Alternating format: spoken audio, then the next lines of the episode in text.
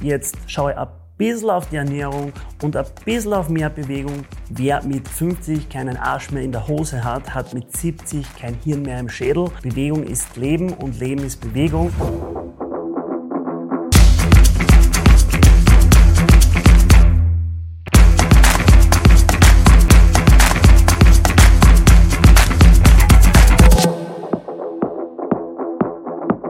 Hallo und herzlich willkommen bei meinem neuen Podcast. Ich bin der Matthias Nobe, Personal Trainer, habe ein eigenes Studio, darf auch für Men's Health in Camps mitfahren als Coach und versuche meine Leute so gut wie möglich äh, an die Gesundheit, an die Fitness und an die persönlichen Ziele zu führen. Jeder, der gerade via Podcast dabei ist, den gibt's auch als Video auf YouTube. Das heißt, gerne rüber switchen und bei Videos, wo ich irgendwas anleite, gern anschauen und dann später vielleicht nur noch anhören. Bei Übungen, die ich anleite oder bei ganzen Einheiten, die ich anleite, dass man sich einfach nur noch äh, auf meine Stimme konzentrieren muss und kein Video mehr braucht. In meiner ersten Folge wird es darum allgemein gehen, warum sollte man sich regelmäßig bewegen, warum sollte man äh, Ernährung relativ gut im Auge haben und warum sollte man sich ausgewogen ernähren. Die heutige Folge wird von Gigasport, meinem langjährigen Partner, gesponsert. Dafür möchte ich mich recht herzlich bedanken. Die ermöglichen auch, dass wir die Folge heute drehen. Und ich hätte gesagt, legen wir los. In der heutigen Folge wird es darum gehen, wie vorher erwähnt, um allgemein Ernährung, Bewegung und warum sollte man ein Auge darauf haben, warum sollten wir uns regelmäßig bewegen und warum sollten wir ausgewogene Ernährung machen oder verfolgen. Vorweg, es geht jetzt nicht immer darum, dass man eine extrem gesunde, extrem clean Ernährung hat und sich bewegt wie ein Leistungssportler, sondern das reicht viel, viel weniger. Das heißt, von der WHO wird unterm Strich so zweieinhalb bis fünf Stunden die Woche moderate Bewegung reicht schon aus, damit man sein Herz-Kreislauf annähernd gut in Schuss hält. Moderate Bewegung heißt jetzt, wenn man spazieren geht oder einfach Strecken, die man sonst mit dem Auto oder mit der Straßenbahn oder was auch immer macht, dass man die einfach zu Fuß geht, das wird dann schon einen guten Teil zur Herz-Kreislauf-Gesundheit beitragen.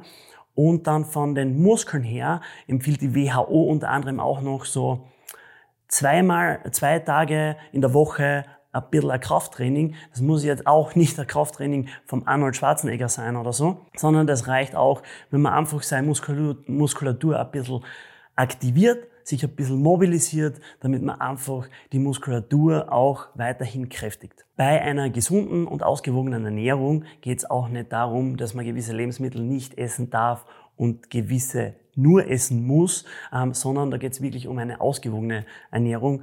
Was heißt das? Das heißt im Endeffekt, dass man immer annähernd schaut, dass man von den guten Lebensmitteln oder gut ist ein falsches Wort, weil es gibt keine guten und schlechten Lebensmittel, sondern dass man mehr oder weniger von den Lebensmitteln, die uns vielleicht in großer Menge nicht so gut tun, ähm, aufpasst, dass man eher kleinere Mengen zu sich nimmt und von denen, wo man weiß, okay, wenn ich da relativ viel reinhau, ähm, dann tut mir das auch gut. Also kann man vom Ansatz her ein bisschen in die Richtung ähm, sehen, dass man sagt, okay, ich schaue einfach, dass ich von allem ein bisschen habe, von den einen Sachen ein bisschen mehr, von den anderen Sachen ein bisschen weniger. Aber da kommt sicher noch einmal eine Folge über Ernährung. Ich habe ja bei dem allgemeinen Thema so einen Leitsatz, mehr oder weniger, den ich fantastisch finde. Ähm, der wäre, Bewegung ist Leben und Leben ist Bewegung. Kann man auch durchschreiben. Das ist im Endeffekt ein lustiger Satz ist aber auch sehr, sehr wichtig und das ist genauso. Jeder wird da das bestätigen. Leute, die sich auch bis ins hohe Alter moderat, wie vorher erwähnt, bewegen, denen geht's besser, denen geht's vom Kopf her besser, der Körper bedankt sich über Jahre oder Jahrzehnte dafür, wenn man einfach sich wirklich ähm, immer ein bisschen bewegt und jetzt nicht einmal über eine lange Phase überhaupt nicht bewegt und äh, dann einmal wieder komplett intensiv, sondern wirklich einfach irgendwo eine vernünftige Mitte finden. Und deswegen finde ich den Satz so ähm, fantastisch. Da schließe ich gleich an mit einem weiteren Satz, dann hätten wir die ersten paar Sätze schon mal so abgehakt. Ähm, da gibt es auch noch so einen schönen Satz, den habe ich vor kurzem einmal gesehen oder beim Kollegen gehört. Der hat geheißen, wer mit 50 keinen Arsch mehr in der Hose hat, hat mit 70 kein Hirn mehr im Schädel. Also ich glaube, das unterstreicht das Ganze noch ein bisschen, weil auch die Hirngesundheit oder wie fit man im Alter bei gewissen Sachen ist, von Koordination, von einfach der geistigen Fitness her, hängt auch viel mit der Bewegung, mit der alltäglichen Bewegung äh, zusammen. Was heißt das für euch im Alltag? Unter anderem, äh, wenn ihr Sitzen reduziert und das ein bisschen durch Aktivitäten austauscht, dann macht das schon viel Sinn. Das heißt, nicht nur am Sessel kleben oder so. Ich meine, jeder kennt schon heutzutage, wer im Büro arbeitet, kennt schon jeder diesen Tisch, wo man zubesteht oder so, oder zwischendurch rausgehen und so weiter, dass man sich einfach wieder aktiviert und nicht dauernd sitzt, das kann schon auch einen großen Beitrag zur Gesundheit leisten. Auch so Sachen wie Lift oder sowas. Freunde, geht, fahrt's nicht mit dem Lift, das sind meistens sind's zwei, drei Stockwerke, wenn überhaupt. Wenn ihr das tagtäglich macht, dann braucht's dann ja mal zwingend jeden zweiten Tag laufen gehen, sondern dann reichen Treppen steigen und so weiter oder kurze Strecken zu Fuß gehen, hilft schon extrem viel und ihr müsst euch nicht hinsetzen oder den, den Punkt im Kopf haben, so, ah ja, jetzt muss ich laufen gehen oder jetzt muss ich mir die Zeit nehmen für irgendwas, sondern ihr könnt im Endeffekt schon einfach durch den Alltag ein paar Sachen erledigen, was im Endeffekt so nebenbei passiert. Bei einer ausgewogenen Ernährung kann man das so ähnlich sehen. Das heißt, so wie vorher erwähnt, es geht nicht darum, dass man sagt, okay, jetzt darf ich nur Gemüse essen und jetzt muss ich auf eine extrem gesunde Mahlzeit achten in der Früh, Mittag und am Abend. Nein, wirklich der Schnitt macht's aus und da bitte auch nicht zu viel Stress machen, weil Stress haben wir genug und das müssen wir uns nicht nur nicht beim Essen dann auch noch antun. Das heißt, wirklich ein bisschen den Fokus drauf haben, ein bisschen drauf schauen, ein bisschen drauf achten, ein bisschen ein Bewusstsein schaffen in die Richtung und jetzt nicht selber stressen mit Diäten oder sonst irgendwas, sondern auch da reicht wirklich eine halbwegs ausgewogene Ernährung dann ist man schon einmal auf einem guten Weg. Und wie ich aus Erfahrung weiß, dann ist man auch schon viel weiter wie viele andere. Von dem her nicht zu viel stressen, auch in der Ernährung. Was diese zwei Themen verbindet, was man ja bei uns überall sieht, also bei uns ist gemeint jetzt eher in den westlichen, in den zivilisierten, unter Anführungszeichen, äh, Staaten und Ländern, die Zivilisationskrankheiten. Ja? Ähm, zu wenig Bewegung, schlechte Ernährung oder einseitige Ernährung, egal in welche Richtung, sorgt eben genau dafür, dass man eben gesundheitlich schwerstens im Eck sein kann. Das heißt, das wird nicht sofort passieren, sondern das kommt sukzessive. Leider ist der Körper da so, dass er uns nicht im Hinterkopf einen Stich gibt, wenn wir dann ständig das Gleiche ähm, essen, wenn wir jedes Mal nährstoffarm essen oder sonst irgendwas, sondern der Körper verzeiht es relativ lang, auch wenn man jetzt über 10 Jahre, 15 Jahre nur auf der Couch oder am Sessel kleben, dann wird der Körper die ersten Monate, Wochen oder Jahre vielleicht überhaupt kein Problem damit haben. Irgendwann ist es so weit, dass der Körper dann sagt, okay, jetzt hast du dementsprechend wenig in die Gesundheit eingezahlt und jetzt ist eben Zahltag, mehr oder weniger. Und ich glaube, das möchte jeder von uns so lang wie möglich vermeiden oder so lang wie möglich nach hinten schieben. Genau das setzt aber immer früher ein. Ja, wir werden immer älter. Ja, wir le äh, leben immer länger. Aber das Problem ist, wir erkranken immer früher. Das heißt, gerade solche Zivilisationskrankheiten setzen viel früher ein. Das heißt, wir leben eigentlich viel, viel länger mit Krankheit, mit Unterstützung von Medikamenten und allen möglichen Sachen. Und das gilt zu vermeiden, weil wer möchte nicht selbstbestimmt und gesund alt werden und dann mehr oder weniger so lang wie möglich was machen oder was machen, eben gesund was machen, ohne Schmerzen, ohne sonst welche Einschränkungen. Und genau um das geht's mir tagtäglich in meiner Arbeit, ähm, dass wir auf die Prävention setzen in der Ernährung sowie in der Bewegung. Um dem Ganzen noch ein bisschen Nachdruck zu verleihen, Zivilisationskrankheiten sind nach wie vor unter den ersten zehn Plätzen relativ stark vertreten ähm, für die Ursachen von der Sterblichkeit. Ja, das heißt zum Beispiel auf Platz Nummer eins sind Herz-Kreislauf-Krankheiten. Herz-Kreislauf-Krankheiten sind unter anderem Herzinfarkt oder Schlaganfall oder einfach alles in die Richtung, was irgendwie mit dem Herzkreislauf zu tun hat. Und das ist, wie gesagt, auf Platz eins Und das kann man ganz simpel mit ausreichend moderater Bewegung und einer ausgewogenen Ernährung annähernd vermeiden. Diabetes ist zum Beispiel auch so ein Thema. Immer mehr Leute und immer früher erkranken die Leute an Diabetes. Ja, das ist nicht so lustig, wie man das oft so denkt. So, okay, gebe ich mir halt eine Insulinspritze. Na, an dem Ganzen hängt es dann nicht, sondern es schränkt dann viel länger ein und es kostet einiges an Lebenszeit. Und wie gesagt, ich glaube, ihr möchtet alle gesund altern und nicht jetzt mehr oder weniger Tabletten futtern ohne Ende.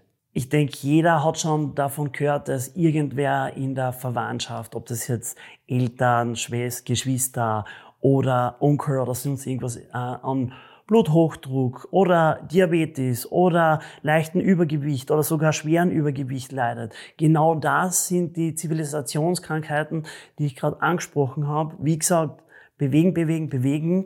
Wenn ihr wirklich schön in Bewegung bleibt, dann vermeidet das annähernd. Ich meine, es kann immer was sein, dass aus irgendeinem Grund trotzdem was passiert. Na klar, das ist nicht ausgeschlossen.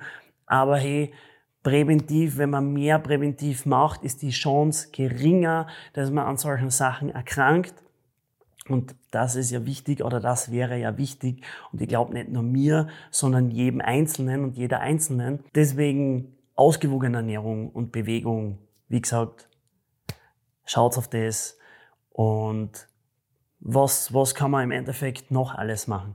Ihr könnt zum Beispiel Bluthochdruck bei Bluthochdruck oder beginnenden Bluthochdruck ähm, ein Thema, was auch wieder massiv ist, ist Salz. Salz ist so gut wie überall drinnen. Es schmeckt da fast jedem.